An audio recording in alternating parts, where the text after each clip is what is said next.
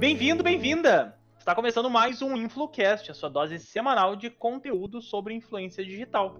Eu sou Leonardo Zanata, advogado por profissão e aficionado em tecnologia e joguinhos eletrônicos. Sou co-host desse podcast. E eu sou Andressa Grifante, jornalista e empresária da agência RS Bloggers, criadora de conteúdo no site passageira.com.br e também sou co-host desse podcast. E hoje nós temos uma convidada, Vanessa Vargas, que é assessora na Dujur Comunicação e criadora de conteúdo no site Inventa Moda. Tudo bem, Vanessa? Bem-vinda. Tudo bem, é um prazer participar desse bate-papo com vocês. Muito obrigada pelo convite. Nós que agradecemos. Bem-vinda. E antes de nós apresentarmos o tema desse episódio, deixa eu lembrar que o nosso podcast está no Spotify e nas melhores plataformas. É só procurar por Influcast ou por RS Bloggers. Andressa, qual é o tema de hoje? Então vamos lá. O que a gente vai abordar hoje é a relação que muitas vezes é conturbada até, entre assessorias de imprensa, jornalistas e influenciadores. Então, qual a diferença de tratamento, se é que existe, que uma assessoria vai dar para quem é jornalista, para quem é influenciador?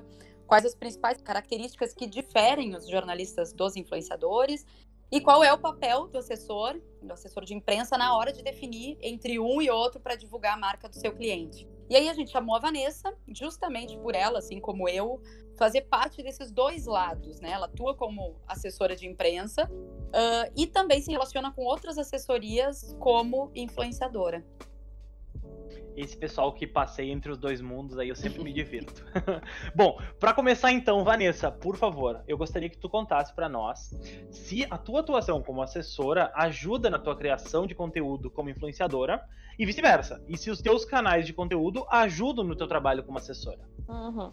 Ajuda sim. Eu acho que eu, eu ganho dos dois lados, porque uh, da parte da criadora de conteúdo para o Inventa Moda, uh, me ajuda muito como assessora de imprensa, porque eu recebo muita pauta, não só aqui do Rio Grande do Sul, mas de assessorias do Brasil inteiro. Então, uh, essa troca, eu receber essas informações de outras assessorias, me ajudam, porque eu estou vendo como as outras assessorias estão lidando com uma sugestão de pauta nas diversas áreas, como que elas estão usando os influenciadores para ajudar a divulgar nessa pauta.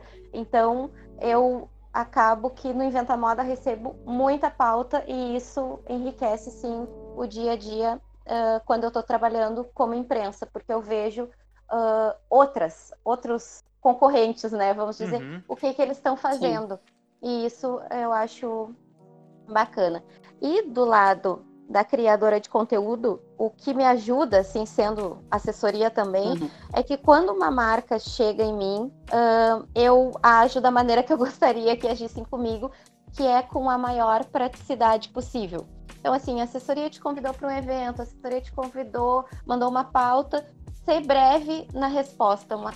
sempre responder e já dizer, olha, isso para mim não interessa, isso não, não faz parte das pautas que eu coloco no Inventa Moda, ou essa data que tu está me convidando, eu não vou poder participar, te agradeço, porque no dia a dia da assessoria tu atende vários clientes e o que tu uhum. mais quer é resolver tudo rápido. Sim, tu não fica cozinhando ninguém em banho-maria. Exato. Então eu acho que isso é, é o que eu mais ganho como criadora de conteúdo trabalhando em assessoria, é a praticidade. Eu, como também todos os dois lados, vou concordar contigo, acho que tem muita vantagem, uh, apesar de ter o lado que a gente se sobrecarrega muitas vezes, né? Porque trabalhar em dobro é uma baita responsabilidade, tanto de um lado como de outro. É, deixa eu seguir nosso bate-papo. É, tu deve lembrar de uma pesquisa que a gente fez na RS Blogs, na agência, tu inclusive foi uma das respondentes, né? A gente perguntou para muitos uhum. influenciadores como que eles chegavam até determinadas marcas e como que eles fechavam jobs e muitas vezes, aliás, a maioria das vezes, os responsáveis por conectar influenciadores e marcas são os assessores uhum. de imprensa, né? Então, assim, pensando nisso, e tu estando destes dois lados também, qual que é a tua recomendação para os influenciadores na hora de eles entrarem em contato com as assessorias? E também quando um assessor chama eles para algum evento, envia alguma sugestão de pauta, como que eles podem lidar com isso para vislumbrar, né? Vislumbrando uma possibilidade de, de negócio, de job. Uhum de novo, eu vou falar isso porque realmente no dia a dia da assessoria isso conta muito, que é uh, a praticidade. Então, é, é, isso que eu falei agora há pouco. É dizer se pode, se interessa, se não interessa. E quando o contato for ao contrário, quando eu estou procurando a, assessoria, quando eu estou procurando a marca, o que eu sugiro é realmente uh, se apresentar, mandar enviar o Media Kit, mostrar interesse pelaquela marca que a assessoria atende, mas claro que, como tudo na vida, o velho bom senso, né? Eu vou me oferecer, eu vou mostrar o meu trabalho, mas também eu tenho que saber o limite de não, de não começar a ser uma pessoa chata, insistente e estar tá sempre querendo ir no evento daquela marca ou sempre mandando media kit, porque se tu mandou uma vez, certo, daqui a uns seis meses pode mandar de novo, se mostrar, mas não ao ponto de ser chato. Eu acho que isso é uma coisa difícil. Eu vejo que é difícil tu uh, equilibrar isso. Eu acho que até, Vanessa, se me permitem, só, é, só fazendo as inferências, né? Não, não é muito do meu métier, porque eu digo, eu sou um produtor de pouco conteúdo, um criador de pouco conteúdo, mas uhum. é, tem que cuidar muitas vezes a questão da promiscuidade digital, né? Uh, acaba tentando se expor tanto que acaba só deturpando a sua própria imagem ou manchando ela, talvez até se queimando com o mercado, com a marca, né? Queimando com quem, é. porventura, poderia ter uma relação negocial.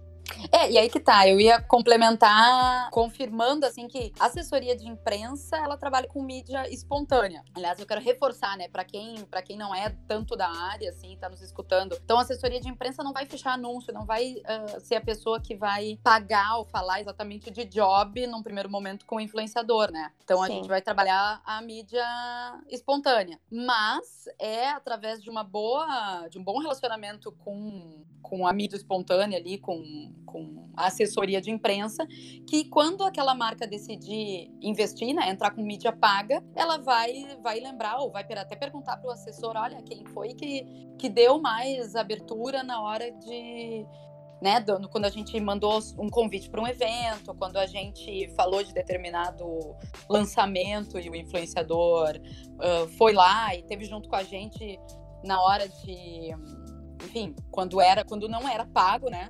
Porque depois, quando chegar esse momento de ser pago, muito provavelmente esse é o cara que vai ter mais chance de, de conseguir Sim. algo, né? Sim, tu vai chamar aquela pessoa que de alguma maneira já trabalhou contigo e deu algum resultado. É. Vanessa, a gente vê, né, ainda hoje, que principalmente jornalistas têm um certo preconceito com influenciadores é verdade isso, tu percebe isso, e se tu percebe, por que que tu acha que isso acontece? Por que que isso ocorre? E tu acha que o que que nós poderíamos pensar, mudar, projetar para mudar essa realidade ou para alterar essa perspectiva de realidade no mercado? Eu acho que ainda tem, sim. Acho que tem essa essa rixa, vamos dizer. uh, e eu não, eu não sei exatamente da onde que isso saiu mas eu acho que o influenciador ele começa a desfazer essa imagem uh, perante os jornalistas quando ele cria alguma coisa, vamos dizer, no mundo real. Então ele não é só uh, o influenciador que está ali uh, no Instagram, mas ele é um influenciador que tem um site que é alimentado, que que tu olha ali sobre aquele assunto, a pessoa está sempre escrevendo, ou que, sei lá, se ele é um influenciador da área fitness, ele vai criar um canal no YouTube que realmente faça as receitas e as pessoas uhum. possam aprender. Eu acho que quando existe uma coisa real, ou sei lá, é um empreendedor, enfim, aí várias coisas. Aí eu acho que quando acontece isso, uh, o uhum. influenciador ele passa a ter mais relevância para imprensa, para o jornalista, mas eu nem digo que, que só para a imprensa. Começa a ter mais relevância para um maior número de pessoas. Então, eu acho que isso acaba dando mais visibilidade para o influenciador. E o que que a gente pode, uh, o que que poderia ser feito? Eu acho que cada influenciador ele deveria se considerar como uma empresa. Hum. E a partir do momento que ele se considera uma empresa, ele vai ter essas coisas que a gente falou antes. Ele vai ter um processo para responder os e-mails, para mandar orçamento. Uhum. E, daí, e daí vai tornar tudo mais fácil as pessoas. Bom, eu mandei uma proposta de parceria, de permuta, enfim, para o influenciador. No mesmo dia ele me respondeu uh, uhum. com um orçamento. Então. E de forma começa... profissional, né? É, não... exatamente, exatamente. Não com linguagem informal. Uhum. Aí tudo começa a ficar mais profissional e, tu, uh, e, tu, e tudo uh, fica mais fácil, né? No dia a uhum. dia de todos esses profissionais. É, eu acho que os jornalistas, de maneira geral, uh, pegaram essa, essa, alimentaram essa rixa, porque de fato o mundo digital veio e tomou lugar de muitos, é, muitos veículos de comunicação, né? Então, eu acho que em certo ponto foi uma ameaça, mas hoje eu acho que já dá para uh, a gente ver bem mais claro assim onde que é interessante contar com o influenciador, onde que é interessante a imprensa tradicional entrar. Eu acho que já a gente já está assim num ponto que os influenciadores estão cada vez mais abrindo o olho para que sim, eles precisam se, se profissionalizar, se ver como empresa e tal. Uhum. Então é, é a forma que eu, que eu vejo também isso, né? Bom, e com relação, Vanessa, aos teus clientes e marcas, tu percebeu neles tratamento diferente na hora de fechar com influenciador ou com imprensa tradicional, com grandes aspas aqui? Tu acha que eles uhum. dão mais valor para um do que para outro? Eu acho que ainda dão uh, mais peso, sim, para a mídia tradicional. Uhum. Mas o que eu vejo também é que, assim, por parte dos clientes e a assessoria de imprensa, ela tem uh, também esse papel de dizer o, o que, que é o que porque quando tu manda uma sugestão de pauta para o jornalista, o jornalista ele vai colocar se ele vê alguma relevância naquele conteúdo. Mas uhum. quem paga o jornalista é o veículo. Certo. Então, realmente tem que mandar uh, uma sugestão adequada à coluna, ao caderno, enfim, aquele perfil que tu tá mandando para o jornalista ou para o veículo. Mas ele é remunerado dessa forma. Quando o cliente quer fazer uma ação com o influenciador, ele pensa assim, pô, mas se eu mando para o veículo impresso, para a revista, para o site, e eles colocam de graça, por, que, por que, que eu vou ter que pagar o influenciador? E eu acho que é essa grande confusão da forma que o influenciador se remunera, que é sendo pago através das marcas, que ainda não fica muito clara para alguns clientes, principalmente aqueles clientes assim mais antigos que sempre fizeram uh, da maneira tradicional mesmo. Uh, quero publicidade, vou anunciar. Quero mídia espontânea, vou contratar uma assessoria de imprensa. Então, como eles não veem é, muito essa diferença, eles acabam não sabendo assim, ah, mas por que, que eu vou pagar? E daí cabe ao assessor de imprensa explicar e dizer: olha, a pessoa vai sair da casa dela num sábado, uh, vai se arrumar, vai se maquiar, vai até o teu evento, vai até a tua empresa, vai fazer conteúdo. Então, ela tem que ganhar alguma coisa, ela tem que ser paga de alguma maneira. Sim, a contraprestação é importante, né? Não adianta, uhum. não, não dá para trocar, não dá para ser uma permuta simples do tipo só a tua presença é o suficiente, o fato de tu ser convidado já te remunera, não é bem Isso. assim. Isso. Não é. é. É, e eu, eu concordo, eu vejo ainda que a imprensa tradicional ela não perdeu o valor, assim, muito pelo contrário, como a internet disseminou é, enfim, as famosas fake news, e tem muito influenciador que se meteu nisso querendo status, mas não influencia de verdade, ou não tem domínio do assunto, etc. É, a imprensa uh, continua super fortalecida, assim, rádio, TV, Sim. jornal, revista.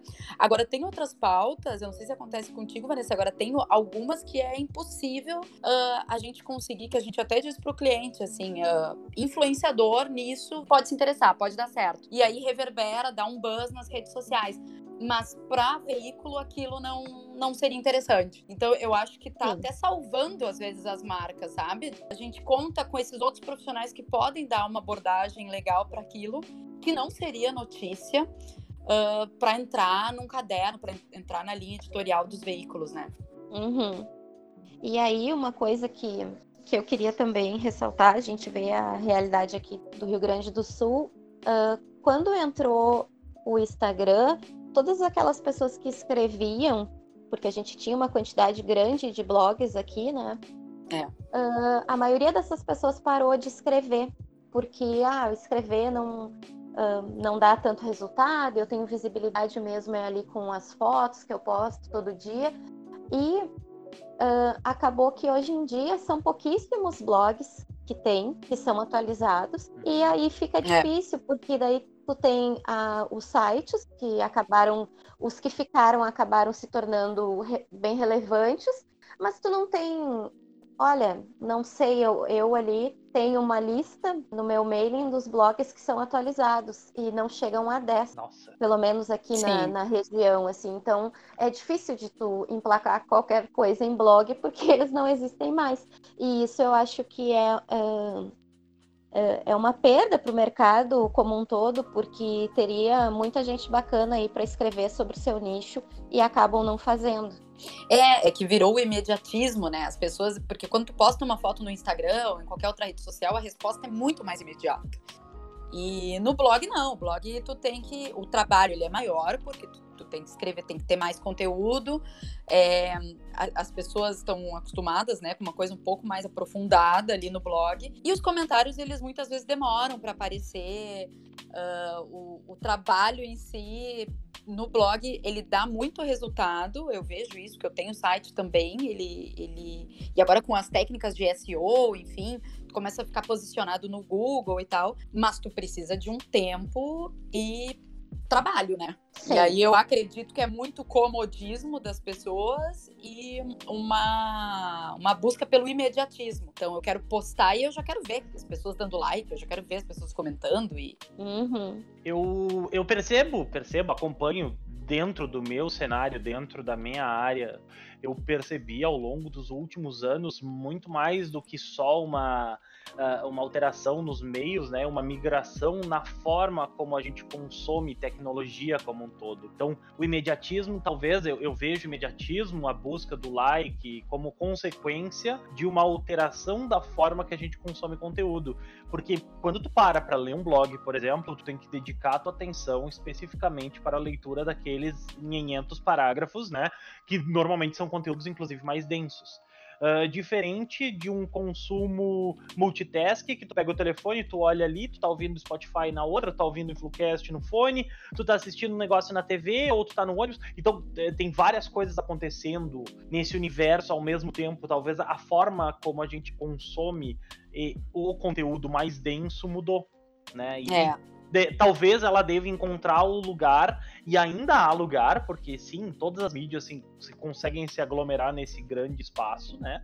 Uh, talvez só tenha que reencontrar o seu público. É. Isso até é tema para um outro episódio, né? Que é essa questão da importância do site e muito por ele ser um canal teu, porque as apostas elas foram todas para a mesma cesta, né? Aquela famosa frase do, dos ovos, não deixar os ovos numa mesma cesta. É o que o pessoal tá fazendo, apostando só no Instagram, e aí o Instagram dá, dá uns bugs lá pelas tantas, o Instagram muda o algoritmo todo o tempo, e aí meio que fica refém do, da plataforma. Né? Mas Sim. eu quero, eu quero pra gente agora já ir caminhando pro fim, comentar sobre a tendência e até pegar um comentário teu, Vanessa, porque eu vejo muito jornalista é, muitos de, de, grandes veículos, apresentadores, enfim, que têm já uma relevância no mercado, começarem a virar influenciador. Eles estão cada vez mais apostando na sua marca pessoal.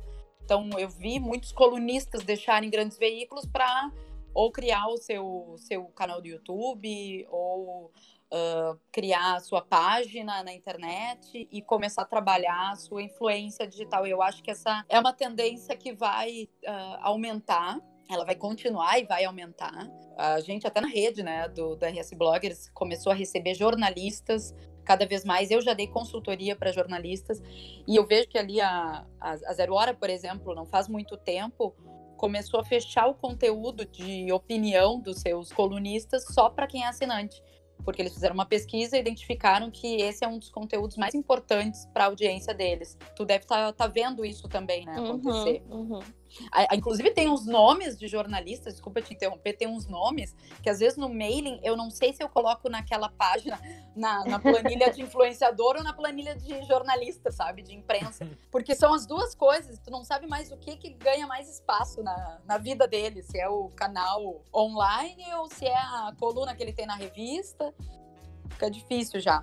Eu acho que no dia que, que os jornalistas eles se derem conta que eles podem tirar o maior proveito uh, da digital uh, em tudo que eles aprenderam, né? Porque afinal de contas uhum. é um profissional que estudou várias áreas da comunicação e com os veículos teve uma grande visibilidade, seja no impresso, rádio, jornal, eles acabaram, eles têm muita visibilidade e agora já tem muitos seguidores. Quando eles se derem conta que eles podem usar toda essa bagagem que eles tiveram e aprender um pouco sobre o digital, porque não é simplesmente porque a pessoa estudou comunicação que ela vai se dar bem no digital. Quando eles aliarem essas duas coisas, aí realmente eu acho que uh, com certeza será a profissão que vai se dar melhor como criador de conteúdo e influenciador digital. Mas isso acho que não aconteceu ainda por essa rixa, uhum. por esse ranço. Mas aqueles que já se deram conta e já começaram a trabalhar aqui mesmo no veículo, uh, já começaram a ter as suas contas nas redes sociais, a alimentar, a colocar, esses com certeza vão, vão se dar bem. Vanessa, deixa agora teus contatos para o pessoal que quer te achar, tanto na, na, né, na via do Jur, pela tua empresa, os uhum. canais do teu site. Tá. Então, uh, a empresa é do jurcomunicação.com.br e o site é o inventamoda.com.br. E no Instagram eu vou dar o meu pessoal, que daí consegue achar os outros, que é Vanessa, arroba Vanessa Varg, que é de Vanessa Vargas, só que só até o G, Vanessa Varg. Perfeito, Vanessa. Foi um prazer te receber aqui no InfluCast e abrilhantar tanto essa discussão, tá? Ah, o prazer foi meu. Agradeço novamente o convite. Com certeza nós voltaremos para falar um pouquinho mais na sequência. Se você está ouvindo aqui e quer mandar alguma pergunta para a gente ou já quer sugerir alguma pauta, é só se conectar conosco pelo arroba escuteinflucast ou pelo da agência, arroba rsbloggers. É isso aí, então não deixem de compartilhar, curtir o episódio. É, quem ainda não está inscrito, se inscreve para ser notificado sobre os próximos. Foi um prazer, Vanessa, Léo. Até o próximo. Obrigada pela companhia. Até o próximo.